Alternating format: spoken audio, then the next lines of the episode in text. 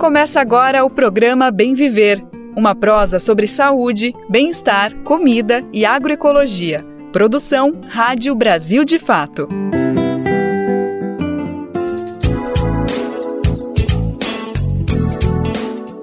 E hoje é quinta-feira, dia 7 de setembro de 2023. Sim, é feriado, mas o programa Bem Viver tá chegando com mais uma edição inédita, fresquinha, cheia de novidades para tocar nossa prosa diária aqui com você. Eu sou Lucas Weber e te convido para irmos juntos e juntos falar de muita coisa, inclusive esse feriado, Dia da Independência no Brasil. Afinal, nesse ano vai ser celebrada a retomada da democracia uma esperança do país dar uma guinada após quatro anos de um governo de extrema-direita que tinha uma perspectiva ufanista, que foi a gestão de Jair Bolsonaro e que deixou um saldo de inúmeros retrocessos para o país.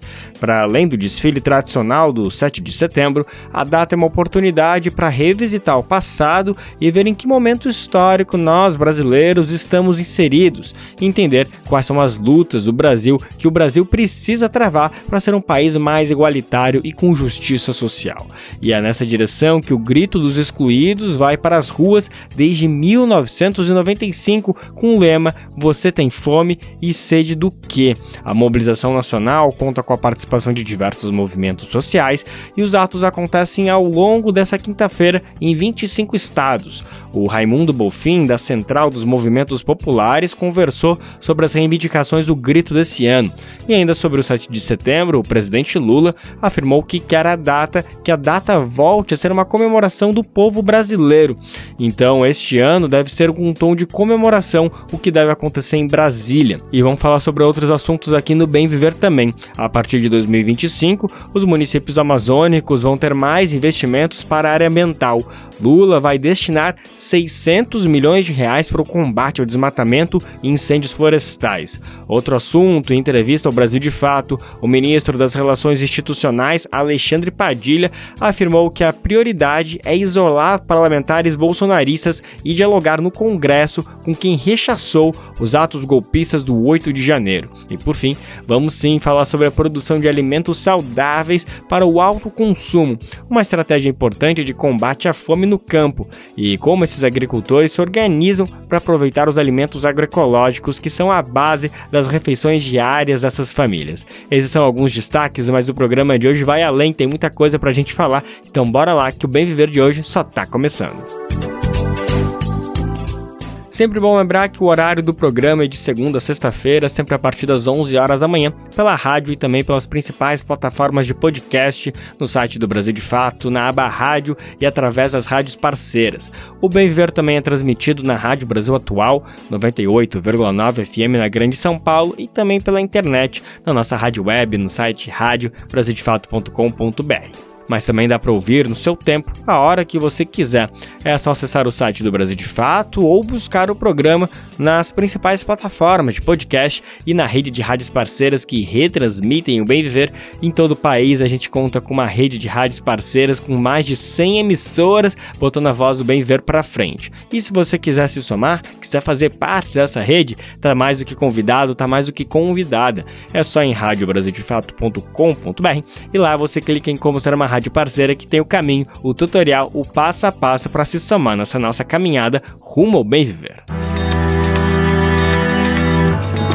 Brasil de Fato 20 anos. Apoie e lute.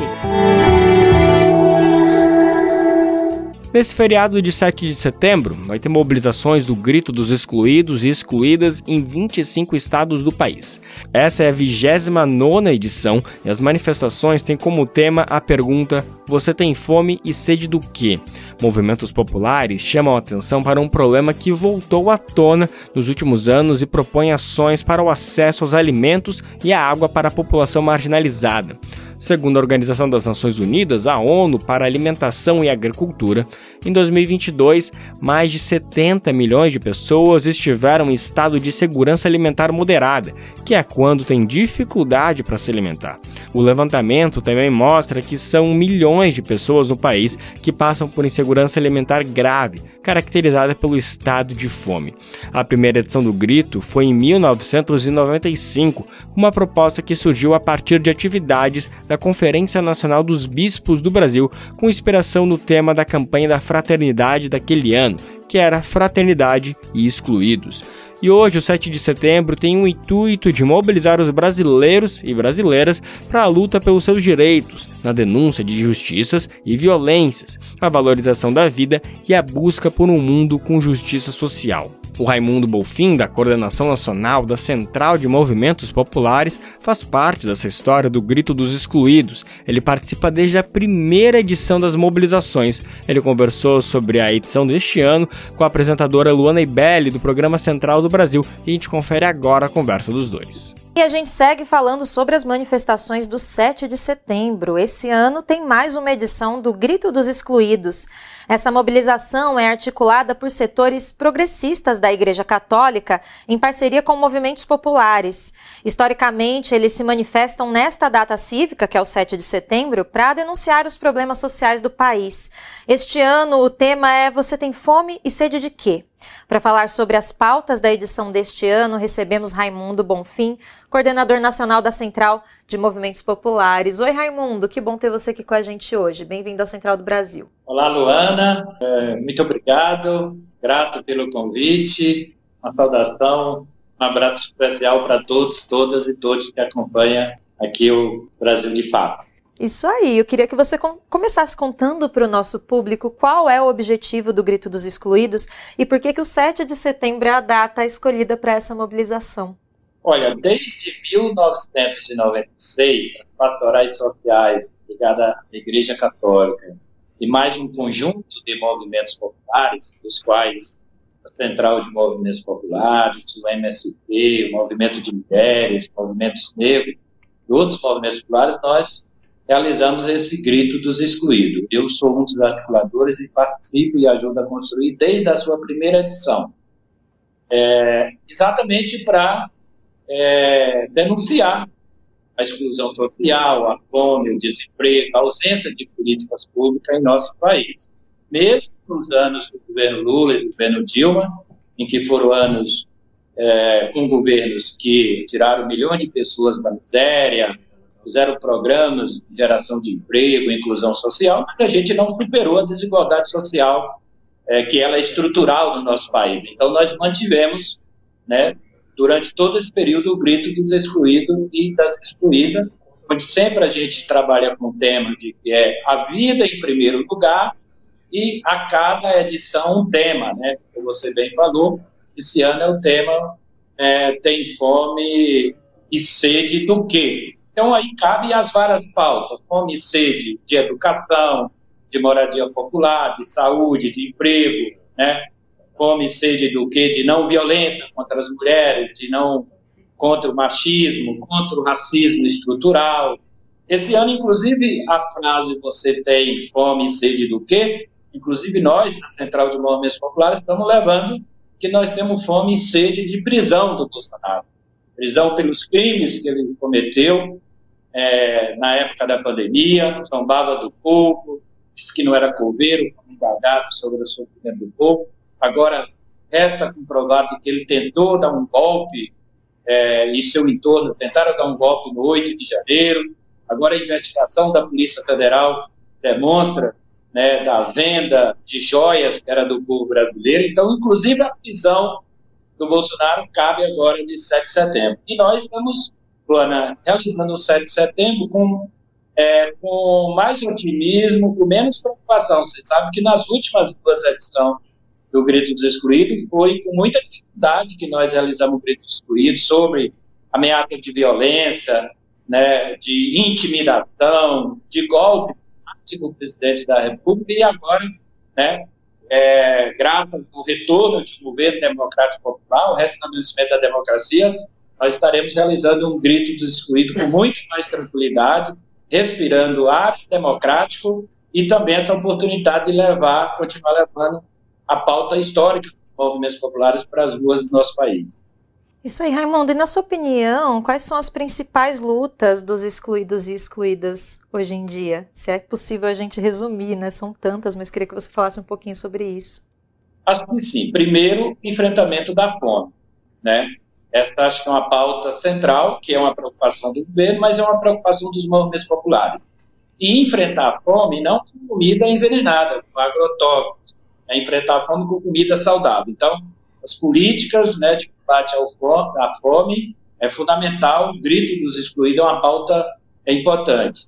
Segundo, a questão do emprego. A gente precisa de emprego, precisa de salário digno para que as pessoas possam, inclusive, ter o direito de se alimentar. Não basta ser, ter comida e não ter dinheiro. Em ter um recurso, trata de ter um trabalho com uma remuneração justa para poder, inclusive, se alimentar de comida saudável, né? E os programas de inclusão social, né? Consolidar a questão dos programas, como é o programa Mais Médico, né?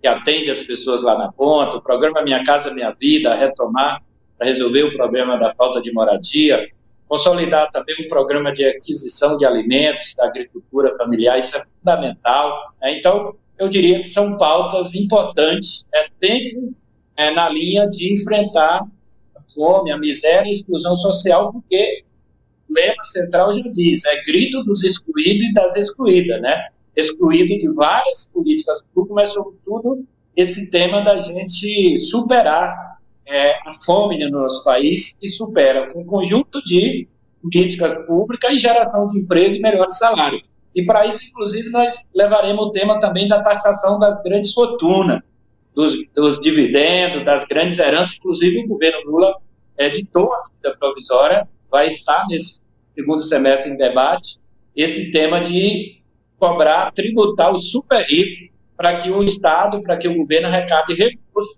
para poder investir no combate à fome e na inclusão social. São muitas pautas, todas interligadas, para fazer realmente a vida dos excluídos e excluídas é, ficar melhor. Queria que você fizesse então o convite. Quem quiser participar, somar nessa mobilização por todo o Brasil, faz como? Ah, então, o site do, da Secretaria do Grito do, dos Excluídos e Excluídas tem uma série de endereços, né, de locais é, que serão realizados o Grito dos Excluídos. É uma atividade muito descentralizada, de forma horizontal. Qualquer liderança, qualquer entidade pode tomar iniciativa e organizar. Terá manifestação de rua, manifestação de debates, seminários, reflexões na cidade de São Paulo, um dos tradicionais gritos dos excluídos e excluída é às 9 horas concentração na Praça Oswaldo Cruz, ali na Avenida Paulista, sendo encaminhada pela Brigadeiro Luiz Antônio até o Parque Ibirapuera, mas terá grito dos excluídos e excluídos espalhado por inúmeras cidades no Brasil inteiro. Então, é muito importante né, é, participar, prestigiar, seja divulgando nas redes sociais ou participando do próximo é, dia 7 de setembro. Muita coisa acontecendo. Que bom, Raimundo. Obrigada pela sua participação, por todas essas informações e até uma próxima oportunidade aqui no Central do Brasil. Gratidão a vocês, é, boa sorte, bom programa e vamos às ruas defender a democracia e superar a desigualdade social no nosso país. Isso aí. Bom, nós conversamos com Raimundo Bonfim, coordenador nacional da Central de Movimentos Populares.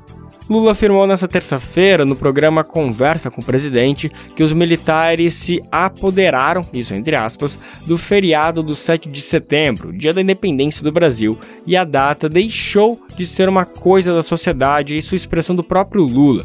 A expectativa do presidente é que esse ano o 7 de setembro seja mais popular. Vamos conferir a fala do presidente. Olha, todo, todo o país do mundo tem na festa da independência uma grande festa. O que aconteceu no Brasil é que, como nós tivemos durante 23 anos um regime autoritário, a verdade é que os militares se apoderaram do 7 de setembro. Não deixou de ser uma coisa da sociedade como um todo.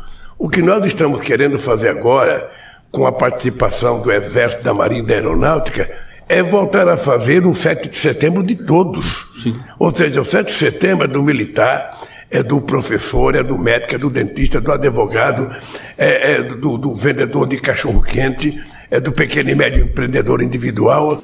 Agora no Bem Viver, a gente vai conferir uma entrevista exclusiva do Brasil de Fato com o ministro das Relações Institucionais, Alexandre Padilha. Nome forte do governo, ele é o responsável por articular os diálogos do governo com diversos setores da sociedade, sejam políticos de Brasília, como do Poder Legislativo, deputados, presidente da Câmara, do Senado, enfim, ele tem esse papel fundamental. Ele também é responsável por diálogos com a imprensa. O nosso repórter José Eduardo Bernardes conversou com ele sobre esses oito meses de governo Lula e os desafios dessa comunicação, dessas relações institucionais. A gente vai conferir agora o papo dos dois na edição dessa semana do BDF Entrevista. Olá a todas e a todos, está começando agora mais um Brasil de Fato Entrevista e hoje a nossa conversa é com o ministro das Relações Institucionais, Alexandre Padilha. Tudo bom, ministro? Como vai? Olá, Zé, é um prazer poder falar com o Brasil de Fato, poder conversar com vocês aqui, estamos à disposição. Alexandre Padilha se formou em medicina pela Unicamp. Filiado ao PT desde a fundação do partido, é deputado federal eleito por São Paulo e licenciado para o cargo de ministro das Relações Institucionais do governo Lula. Já havia exercido a mesma posição no final do segundo governo do presidente, entre setembro de 2009 e dezembro de 2010. Ainda atuou como ministro da Saúde no governo da presidenta Dilma Rousseff. Queria começar essa nossa conversa, é, inclusive sobre o presidente da Câmara, o Arthur Lira.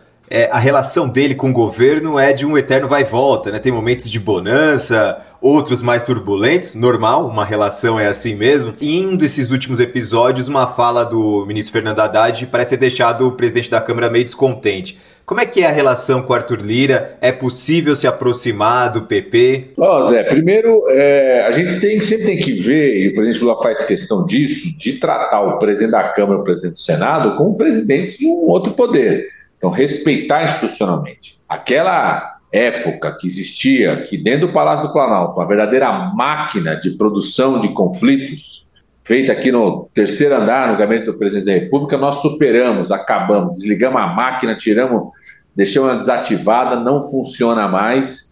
Né? Estabelecemos uma relação de respeito, de diálogo, que às vezes tem interesses diferentes. O presidente Lula sempre fala: é, é mais o executivo que precisa do Congresso do que o Congresso que precisa do executivo.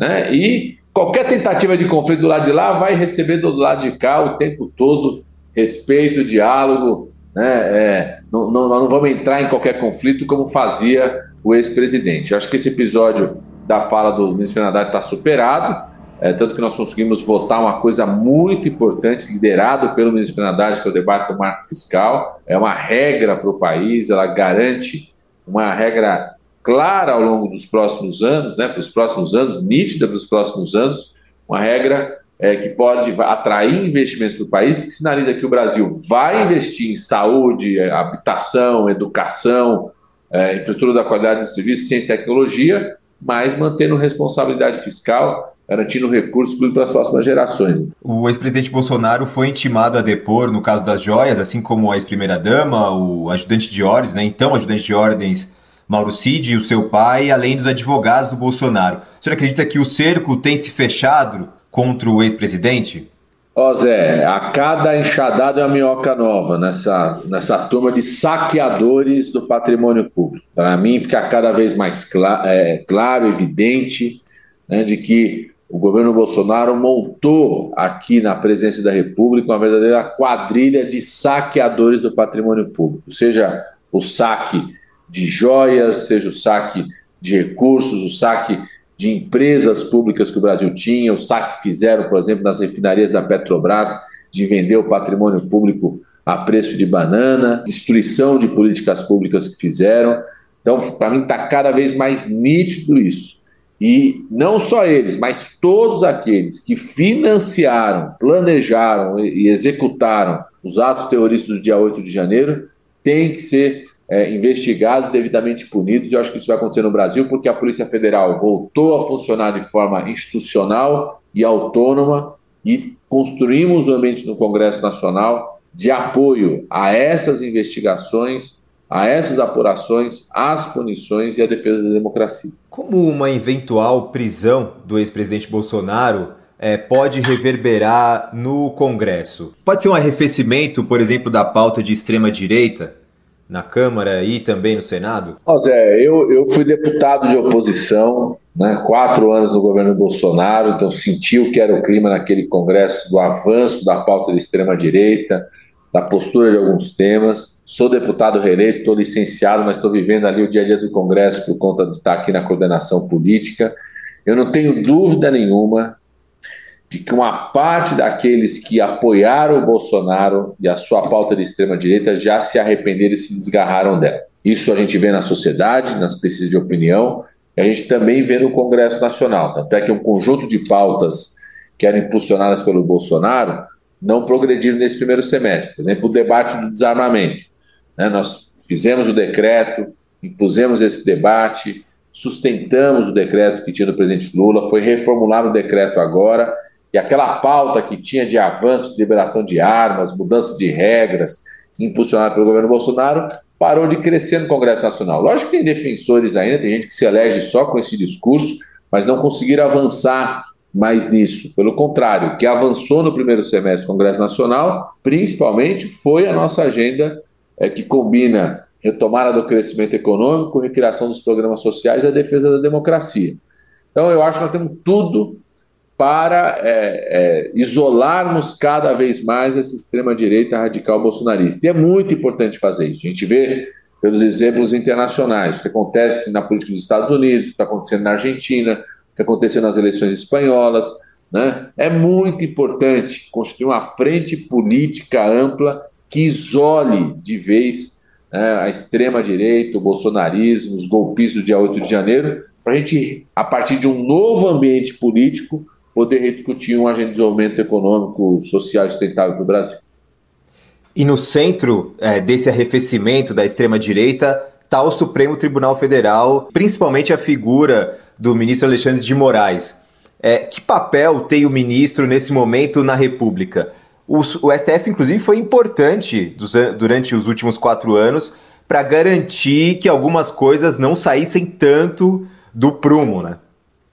Ó, oh, Zé, o STF, a Suprema Corte, foi decisiva no enfrentamento da pandemia, foi decisiva, né, como você falou, impedir o avanço de uma destruição institucional que era impulsionada por Bolsonaro e pelo bolsonarismo, e foi decisiva durante as eleições. A justiça eleitoral teve um peso marcante durante as eleições. Cada vez mais, as apurações que são feitas, seja pela CPMI do golpe, seja pela Polícia Federal, pelo próprio Judiciário, vão tra tra né, trazendo evidências de que tinha uma, uma, uma, organização criminosa contra a democracia dentro do Palácio do Planalto, uma orcrim antidemocrática, que o tempo todo tentou impedir as eleições, fraudar as eleições, não permitir que as pessoas chegassem nas eleições, impedir o transporte, e o TSE tem um papel muito decisivo, decisivo nisso. Eu acho que agora nós estamos reabilitando essa relação institucional, tanto com o Congresso Nacional, com os governadores e prefeitos e com o Judiciário. Inclusive, recentemente eu vi uma pesquisa até melhorou a avaliação da população sobre o Judiciário brasileiro. É, eu acho que isso tem um ganho importante. E o Judiciário está tendo um papel muito importante também na apuração dos atos terroristas do dia 8 de janeiro. Então, nós estamos reabilitando as relações institucionais no país. Eu eu falava né, que um, uma das nossas ações aqui no novo Ministério das Relações Institucionais era fazer um verdadeiro programa de reabilitação institucional do país. Nós já estamos fazendo, pensando como construir um novo modelo. Né? Não é simples, porque a gente não vai ter o mesmo modelo de governabilidade que a gente tinha no primeiro e segundo governo do presidente Lula, mas também não vai ser o mesmo que foi do governo Bolsonaro. Então a gente tem que construir um outro modelo, tanto na relação com o Congresso Nacional, com o Judiciário, com a imprensa, com os governadores e prefeitos e com a sociedade, que esse é o nosso exercício aqui o tempo todo no Ministério das Relações Institucionais e por isso o presidente recriou esse ministério. Ele não existia no governo Bolsonaro. Recriou com esse tripé de relação, né? governadores e prefeitos, Congresso Nacional e a sociedade através do Conselhão. Mas, por outro lado, não há demasiado poder na mão do STF ou que transparece nesse momento? É, isso é perigoso de uma maneira institucional? Eu não acho que tem demasiado poder. Tem o poder da Suprema Corte, constituído por ele, que teve um papel e um protagonismo importante, decisivo durante as eleições e decisivo em impedir e apurar e punir aqueles que tentaram usar os golpistas. Né? Eu acho que na medida que a gente vai reabilitando as relações institucionais do país, é, criando harmonia entre os poderes, esse protagonismo vai perdendo é, papel, espaço, né? É, e se restringindo cada vez mais naquilo que é, cabe a uma Suprema Corte, no seu papel é, constitucional, é, sem o protagonismo que existiu por conta de uma situação é, que estava num país de total destruição das instituições, né? agressão permanente à imprensa, conflito permanente com governadores e prefeitos, é, cooptação do Congresso Nacional através da execução orçamentária. Né? Então você tinha uma realidade de distorção institucional o tempo todo. Acho que na medida que a gente vai reabilitando, você vai criando uma relação acho, mais harmônica entre os poderes legislativo, judiciário, o executivo, com a própria imprensa e a sociedade. E é um desafio grande, não é uma coisa que a gente vai da noite para o dia, não, viu, Zé? O Brasil tem uma democracia muito frágil, a gente tem mecanismos frágeis de participação popular ainda, é, a gente tem um poder econômico tendo um peso muito grande nas decisões do nosso país, é um país muito desigual. É um desafio que não é um desafio pequeno e que não é da noite para o dia, mas que tem que ali perseguir fortalecer a democracia. Nós constituímos aqui no Conselhão, no Conselho de Desenvolvimento Econômico Social, uma Câmara é, de discussão, uma comissão temática de discussão específica sobre democracia e fortalecimento institucional, o ministro Flávio Dino, o ministro Silvio Almeida, é, ministro Pimenta, é, representantes da sociedade, muita gente do mundo jurídico. Um debate muito intenso, interessante. Eu acho que pode surgir propostas ali de fortalecimento da democracia e fortalecimento institucional do país. A reformulação desses conselhos é muito importante. O senhor falou durante a conversa sobre as CPIs, né? Tanto a do 8 de janeiro quanto a do MST.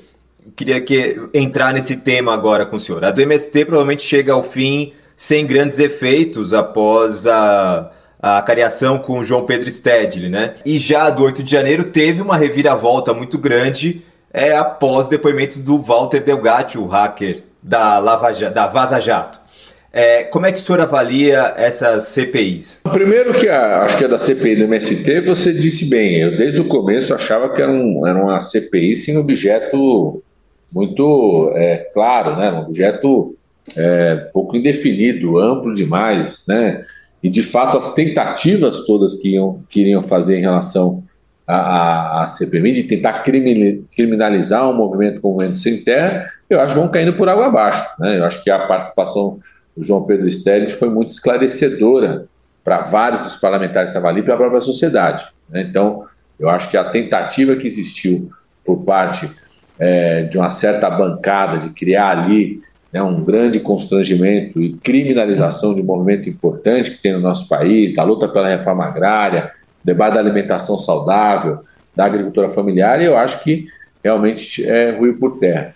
A CPMI dos atos terroristas, desde o começo dizia, ia ser a pá de cal naquela teoria, na teoria terraplanista, acho que ela traz evidências ainda maiores, foi muito forte o depoimento do chamado hacker aí do Delgatti, ele trouxe né, informações muito graves de envolvimento direto do Bolsonaro, envolvimento de uma deputada financiando, contratando alguém para fraudar as eleições. Isso é gravíssimo, né? imagina uma deputada, o seu chefe de gabinete, estrutura do gabinete contratando uma pessoa para fraudar é, as eleições, né? É, tumultuar o processo eleitoral, isso é gravíssimo, isso é gravíssimo, né? O fato de ter ido ao Ministério da Defesa, o próprio Ministério da Defesa do Bolsonaro reconhecendo a, a passagem dele por lá, então tem informações gravíssimas, gravíssimas, além dos outros depoimentos, que mais uma vez trazem à tona aqueles que planejaram e executaram a teoria que tentou inviabilizar a democracia no nosso país. O senhor temeu no 8 de janeiro que aquele golpe fosse de fato constituído? Eu vou, vou te falar uma coisa, Zé. Eu estava aqui, né, no, no, na linha de frente, estava ali no, no, gabinete do Ministério da Justiça, junto com o ministro Flávio Dino. Então a gente fez toda a operação, discutia a intervenção do governo do Estado, né, do GDF aqui em Brasília. Eu estava muito confiante, primeiro, da experiência e da credibilidade internacional do presidente Lula. Muito confiante mesmo. Segundo, é quando a gente toma a decisão de fazer intervenção na segurança pública do GDF e a gente começa a tomar o controle, recuperar né, o prédio do Congresso Nacional, o Palácio do Planalto, o Judiciário e prender aqueles é, que estavam praticando os atos terroristas, E eu tive ainda mais confiança. A minha grande preocupação era a gente não ter nenhuma vítima fatal. Todo aquele exercício, tanto da desobstrução, quanto também do quartel é, aqui do QG do Exército, foi ocupado, como a gente fazer essa desobstrução, prender os responsáveis de uma forma que não tivesse nenhuma vítima fatal. Essa é a minha grande preocupação, porque eu acho que se tivesse alguma vítima fatal, além de ser muito grave, para aquela pessoa, né, além de machucar alguém, afetar uma família, afetar pessoas, é, poderia surgir aí verdadeiros mártires que poderia ter uma consequência diferente no dia 8 de janeiro. Então, a nossa grande preocupação era essa, né? Salvar a democracia, punir os responsáveis e fazer tudo isso sem vítimas fatais. A invasão do Capitólio nos Estados Unidos, por exemplo, teve seis óbitos. O senhor falou sobre é, os militares, enfim, que tá, o pessoal que estava ali na frente do QG né, do, do Exército, abrigado na frente do QG do Exército, é, a relação com os militares ela segue estremecida. Né? A recente prisão da cúpula da PM do Distrito Federal por conta de omissões no 8 de janeiro, é, o encurralamento do Mauro Cid e outros envolvidos com a tentativa do golpe também colocou as forças na defensiva. É, há espaço para diálogo ou é necessário apertar o seco e retomar o controle civil sobre as forças? Ó Zé, primeiro, é, foi muito importante o posicionamento das Forças Armadas quando vieram as evidências né, de irregularidades, de crimes praticados pelo CID, aquela coisa da venda das joias, tudo, quando se posicionaram firme, firmemente no sentido, ó, tem que punir qualquer responsável, não vamos pactuar com quem cometeu crimes. Isso foi importante, foi um posicionamento importante e acredito que é fundamental que continue as apurações, essa postura tanto das Forças Armadas quanto da Polícia Federal, da Suprema Corte, do Judiciário. Nós não vamos titubear em investigar, apurar, punir quem for os responsáveis pelos golpes. Tem que ser pedagógico para o Brasil como um todo, para a sociedade, para as instituições envolvidas nisso, para a política. Nós não podemos titubear em fazer a investigação, apurar e punir de quem tivermos provas de que participou do golpe do dia 8 de janeiro. Agora, você tem não só as suas armadas, é um conjunto das instituições, a imprensa em geral, né? É, até, até na medicina, eu sou médico, né? É, o, instituições da, da área médica, instituições do executivo, civis e militares, Congresso Nacional, Judiciário, infelizmente, todas as instituições no Brasil foram contaminadas pelos quatro anos de ódio semeado contra a democracia pelo governo anterior. Infelizmente, você tem em todas as instituições indivíduos, às vezes dirigentes, que foram contaminados por isso. Nós estamos fazendo esse processo de reabilitação. É fundamental nesse processo de reabilitação, primeiro, não generalizar a postura individual, mesmo de dirigentes, como se fosse uma coisa da instituição como um todo, e punir de forma veemente todos aqueles que tiver comprovação de terem participado, executado, planejado ou financiado os atos terroristas do dia 8 de janeiro. Acho que a melhor coisa que vai acontecer para as Forças Armadas brasileiras é ela ter uma postura firme né, de contribuir com a apuração, com a investigação e com a punição daqueles é, militares individualmente que eventualmente participaram dos atos terroristas do dia 8 de janeiro. Ministro, muito obrigado por essa conversa, viu? Eu, eu que agradeço, Zé. Para mim foi uma honra estar com vocês aqui do Brasil de Fato. Vamos fazer uma parte 2, porque tem muita pergunta que ficou de fora, infelizmente. Vamos, vamos sim, vamos sim. O ministro de Minas e Energia, Alexandre Silveira, defendeu que a Petrobras realizasse a recompra da refinaria Landulfo Alves, atual refinaria Mataripe, na Bahia. O ministro enfatizou que essa refinaria é um ativo histórico e que faz parte da estratégia de desmonte da gestão de Jair Bolsonaro do sistema Petrobras e que nunca deveria ter sido vendido. Tanto o ministro quanto o economista Eric Gil Dantas, do Observatório Social do Petróleo, concordam que a gasolina e o diesel ficaram mais caras após a privatização. Vamos saber mais informações da reportagem de Vinícius Konchinski. Quem conta pra gente é Daniel Lameiro. As privatizações de empresas do setor de energia realizadas durante a gestão do ex-presidente Jair Bolsonaro do PL voltaram a ser discutidas. O assunto entrou na pauta de trabalho do atual ministro das Minas e Energia, Alexandre Silveira, do PSD. Em menos de uma semana, ele falou sobre uma eventual revisão do processo de venda da Eletrobras. O chefe da pasta também citou uma possível recompra da antiga refinaria Landulfo Alves, na Bahia, privatizada pela Petrobras. A estatal concluiu a venda do estabelecimento em dezembro de 2021, que foi rebatizada de Refinaria Mataripe. Segundo o ministro, a venda prejudicou a população local que passou a pagar preços de combustíveis mais caros. No domingo passado, a Petrobras assinou um acordo com o fundo Mubadala Capital dos Emirados Árabes, o qual comprou a antiga refinaria. O acordo prevê cooperação entre as empresas para, entre outras coisas, o desenvolvimento do diesel renovável. Procurada pelo Brasil de fato, a Acelém, empresa criada para gerir a antiga refinaria, não se pronunciou sobre a ideia do governo acerca da restatização. A empresa, contudo, disse que confia na, aspas, importância de manter a competitividade no mercado do refino no país, aspas, para, aspas, estimular a concorrência e ainda dar segurança ao investidor que quer apostar no crescimento do país, fecha aspas. O economista Eric Gil Dantas avalia como positiva a posição do ministro Alexandre Silveira.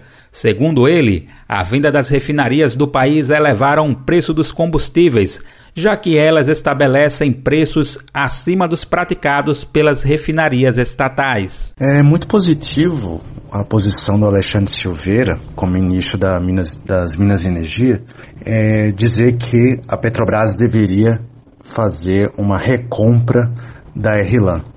O, o mercado de combustíveis no, no, país entrou numa situação muito complicada, ruim do ponto de vista econômico, desde que é, houve a primeira privatização né, da, da RLAN na Bahia em 1 de dezembro de 2021. Desde dezembro de 2021, as refinarias privatizadas praticaram preços, em média, 5,5% mais caros do que o da Petrobras Hoje o sobrepreço é de 8,6%, de acordo com um artigo escrito por Eric Gil Dantas.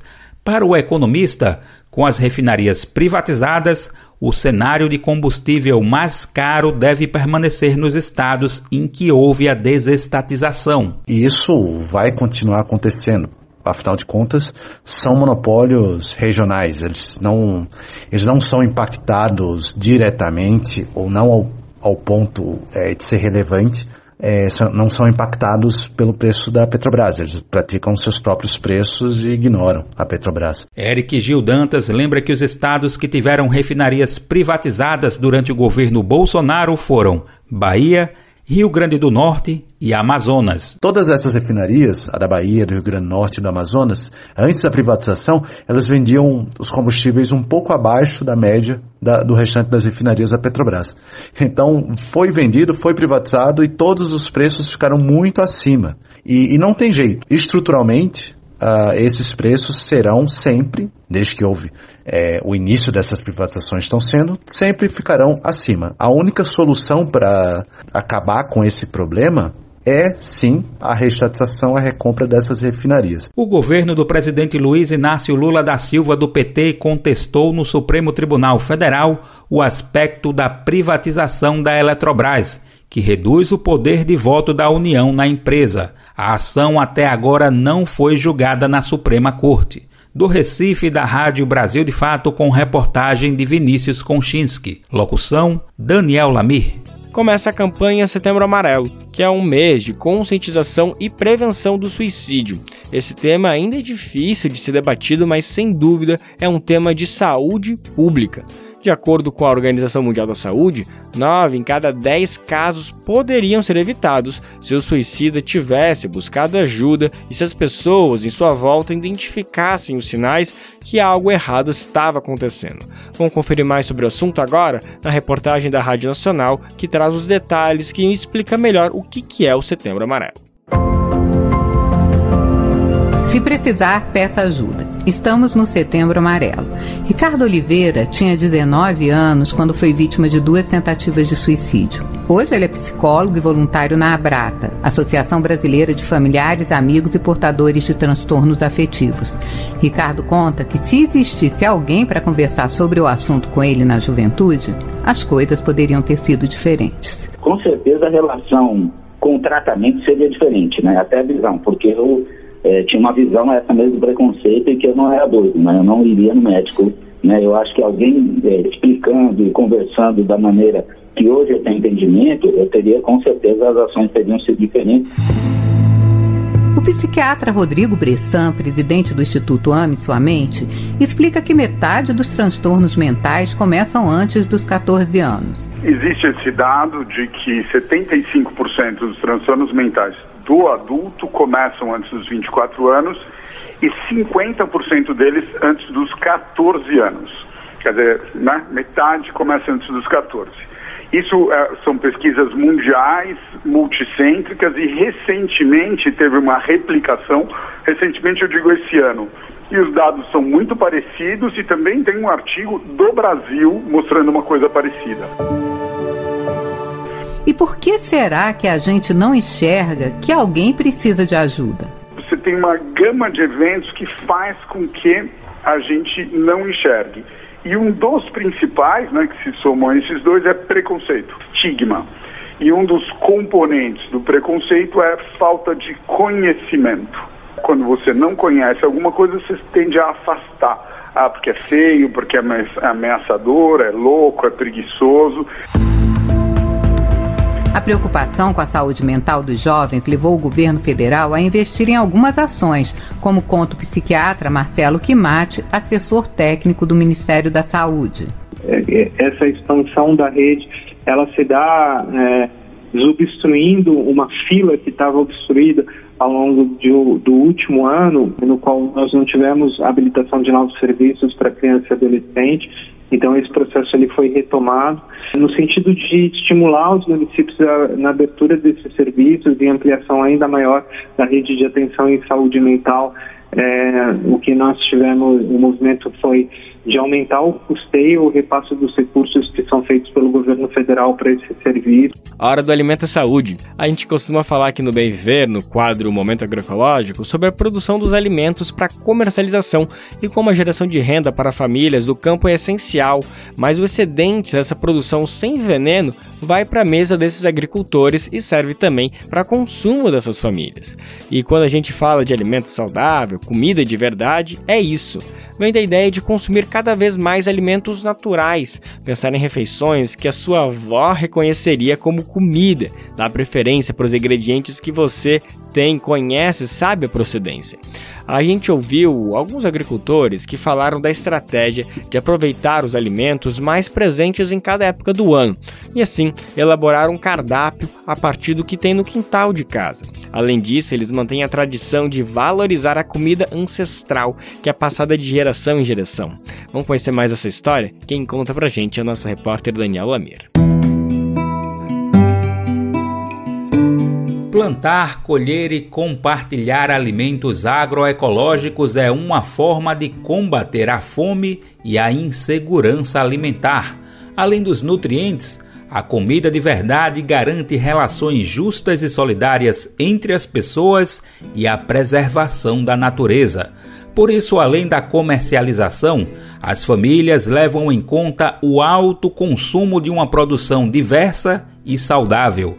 É o que explica Risoneide Lima, coordenadora da organização Diaconia. É fundamental né, essa questão de não só garantir o alto consumo, mas garantir esse consumo de alimentos livres de agrotóxicos, né, uma produção em base agroecológica, onde tem, se tem o respeito né, com a família que está produzindo, que seja valorizado o trabalho da mulher que está ali no quintal, que está em casa também, que seja valorizado o trabalho da juventude, do filho, da filha, que sempre se envolve nessa produção né, também. Essa valorização e reconhecimento do trabalho de toda a família parte de um planejamento que considera os gostos e as necessidades de cada pessoa. Assim, as famílias traçam uma organização em que nada se perde, com o excedente comercializado nas feiras agroecológicas. Uma das formas de melhorar esse trabalho é feito com as atividades de assistência técnica e extensão rural que valorizam o saber das famílias.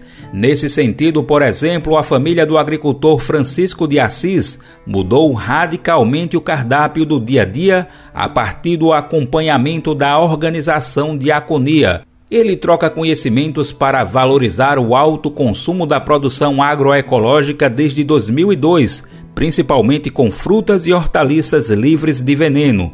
Morando na zona rural de Umarizal, no Rio Grande do Norte, com mais cinco pessoas, Francisco destaca a mudança. De lá para cá, eu não compro é, produtos em supermercado convencionais. Eu já tive problema na família por conta de veneno, já perdi ente querido da família. Então, assim, a gente tenta passar para os vizinhos, para nossos filhos, a importância de você trabalhar é, com produtos orgânicos, de você zelar pela sua terra. Na agroecologia, as famílias resgatam o valor de uma produção que garante sabores e saberes de uma vida ancestral e camponesa. Além do alto consumo e comercialização em feiras, muitos alimentos são compartilhados na própria comunidade, favorecendo a diversidade alimentar no território. Um exemplo dessa consciência coletiva está no assentamento Dandara dos Palmares, no Baixo Sul da Bahia. Até a década de 90, o monocultivo de cacau no território resultou em baixa diversidade de alimentos e desnutrição das crianças. A luta pela terra no local está diretamente ligada à criação do grupo de mulheres Dandara, que através da agroecologia mudou o cenário das famílias a diversidade da produção passou a ser distribuída coletivamente e a desnutrição foi um dos desafios superados. Além do trabalho delas, toda a comunidade permanece garantindo alto consumo saudável e solidário. A experiência foi registrada na série de vídeos Territórios da Agroecologia, realizada pela ANA, Articulação Nacional de Agroecologia. Maria Andrelice foi uma das entrevistadas na série. Tem uns produtos que a gente faz mais escala, que é mais para comercializar, mas a gente deixa a nossa parte da gente consumir. E tem produtos que a gente não produz muito, que a gente só faz só para o consumo, para doação, para troca. A grande maioria das vezes o produto que a gente não vende, a gente não bota em conta, mas a gente precisa valorizar esses produtos. Isso é renda.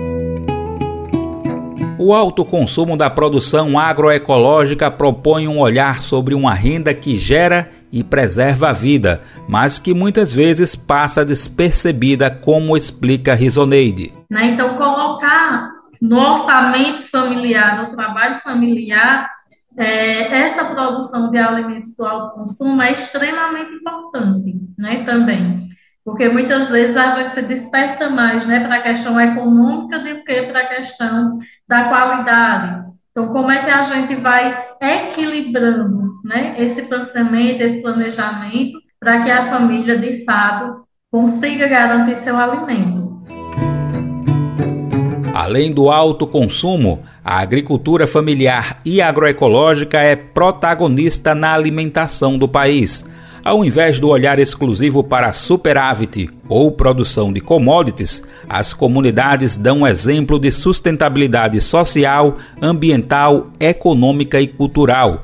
Suas práticas e saberes naturalmente se chocam com outros modelos de produção que até compram espaço em comerciais de TV e tentam promover uma imagem sustentável.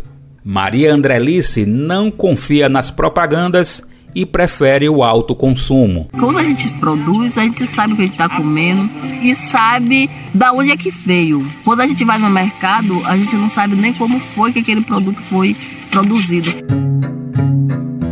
Do Recife, da Rádio Brasil de Fato, Daniel Lamir. Vamos falar agora dos caminhos ancestrais e naturais para o cuidado com a saúde. Por acaso você faz uso de algum tipo de fitoterápico? Eles, os fitoterápicos, são medicamentos produzidos a partir das plantas. Eles passam pelo controle de qualidade da Anvisa, assim como os remédios alopáticos, que são os mais comuns a gente consumir encontrados nas farmácias. Eles podem ser encontrados em cápsulas, cremes, pomadas, xaropes e até como ervas secas para chás, entre outros preparos. Vamos conhecer mais o que, que são esses fitoterápicos? Quem conta pra gente é a enfermeira Sofia Barbosa. Olá, ouvintes! Hoje nós vamos responder a pergunta da Jucimara Lopes, que tem 48 anos e é cabeleireira. Ela mandou o seguinte: Medicamentos fitoterápicos são confiáveis? Sim, pessoal, são confiáveis sim. A fitoterapia é uma técnica da medicina alternativa e complementar que utiliza as plantas medicinais para o tratamento de doenças. Sob técnicas farmacológicas, os princípios ativos são retirados das plantas para a produção dos remédios. A fitoterapia baseia-se então numa cultura milenar né, de uso de plantas medicinais, com muito conhecimento produzido através da experimentação, que foi passando né, de, de geração para geração. A fitoterapia hoje ela é reconhecida como uma especialidade médica em alguns municípios utilizam os medicamentos fitoterápicos na farmácia básica do SUS. Mas, gente, atenção: o fato do medicamento vir de uma planta não significa que ele possa ser usado de qualquer jeito. Há indicação e dose para cada problema, e o uso incorreto pode também fazer mal para a saúde. A cartilha Orientações sobre o uso de fitoterápicos e plantas medicinais da Anvisa, feita em 2022, esclarece quais que são os medicamentos regulamentados e como utilizá-los. Há um grande potencial a ser explorado, gente, em relação às plantas medicinais. Porém, faltam investimentos né, para pesquisas e produção de medicamentos fitoterápicos. Espero ter ajudado. Se você tem alguma dúvida sobre saúde e vida saudável, manda um zap para mim. O número é 31 98468 4731. Repetindo, 31 98468 4731.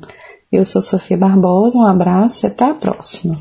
O governo federal anunciou que vai destinar 600 milhões de reais até 2025 para prefeituras combaterem os desmatamentos e os incêndios florestais. O anúncio foi feito na terça-feira, dia da Amazônia. Esse recurso vai ser destinado para uma lista prioritária de 69 municípios amazônicos, Durante a cerimônia no Planalto, o presidente Lula homologou duas terras indígenas e criou unidades de conservação no bioma. Lula disse, aspas, é importante trazer os prefeitos de cidades em todo o território amazônico para que a gente não os tenha como inimigos, mas sim parceiros na construção da Amazônia em pé que tanto desejamos, fecha aspas. A gente vai saber mais detalhes dessa iniciativa, quem conta pra gente é o nosso repórter Murilo Pajola. O presidente Luiz Inácio Lula da Silva, do PT, anunciou apoio financeiro a municípios no combate ao desmatamento na Amazônia.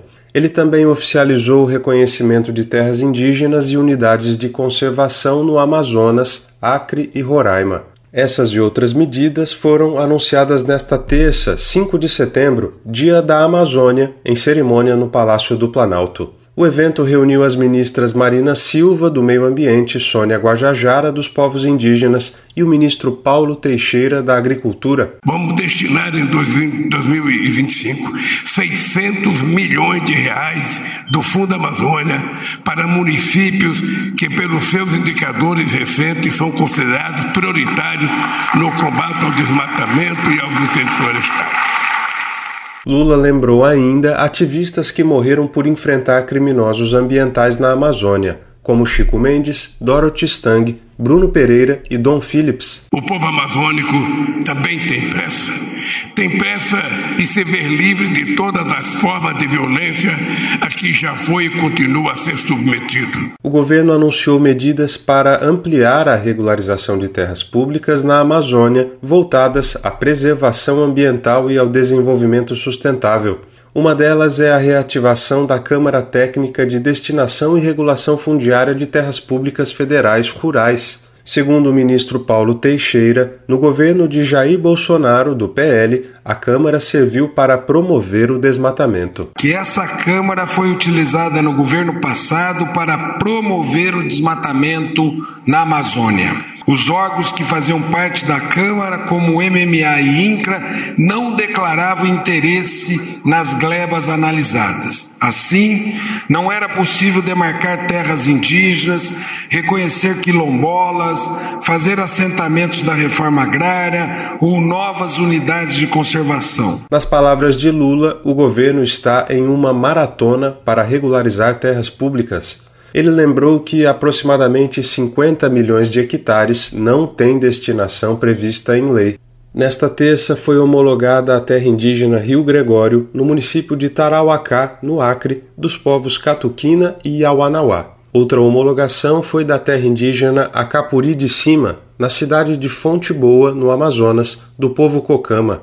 Juntas, as áreas totalizam mais de 200 mil hectares. Em abril, Lula havia assinado a regularização de seis territórios indígenas a ministra Sônia Guajajara defendeu a proteção dos territórios indígenas. Proteger nossos territórios é garantir nossas vidas indígenas, assegurar a diversidade e enfrentar as emergências climáticas. A Amazônia viva depende de mantermos vivos os povos indígenas, as comunidades tradicionais, as diversidades as diversas culturas e saberes desse país. Lula assinou a criação da Unidade de Conservação Floresta Nacional do Parima, localizada em Roraima. Também no estado, a ampliação do Parque Nacional do Viruá e da Estação Ecológica de Maracá. Segundo o governo federal, a regularização ajudará a reduzir a pressão de garimpeiros sobre a terra indígena Yanomami. De Lábrea, no Amazonas, para a Rádio Brasil de Fato, Murilo Pajola. Quando o samba começou na areia, festa na aldeia de Tupinambá, fez brilhar a luz da lua cheia. Deus Tupã clareia, deixa clarear. Jurunas, Guaranis, Caingangues, Caiapis, Terenas, Carajás e Suruí. Olha só uma notícia, uma dica cultural para quem está aqui em São Paulo nessa quinta-feira. Por acaso você já conhece o Museu das Culturas Indígenas de São Paulo? Esse museu foi inaugurado no ano passado e foi uma conquista dos povos indígenas, como um espaço de diálogo intercultural entre povos indígenas e não indígenas para compartilhar ideias, saberes e conhecimentos. Desde a última terça-feira, que foi o Dia da Mulher Indígena, o museu está com uma programação especial que vai se estender por esse mês de inteiro de setembro. O museu funciona de terça, domingo, das 9 horas da manhã às 6 horas da tarde. A gente vai saber mais dessa programação. Quem conta pra gente é Daniel Lamir. O Museu das Culturas Indígenas na capital paulista vai promover uma série de atividades gratuitas neste mês de setembro. A proposta é tratar de assuntos relacionados com direitos, territórios e educação. As atividades especiais começaram já na terça-feira desta semana, 5 de setembro, Dia Internacional da Mulher Indígena. Neste feriado de 7 de setembro, professores e professoras dos ensinos fundamental e médio são convidados a participar de atividades formativas na temática indígena. As atividades acontecem em dois turnos, às 10 da manhã e às 3 da tarde.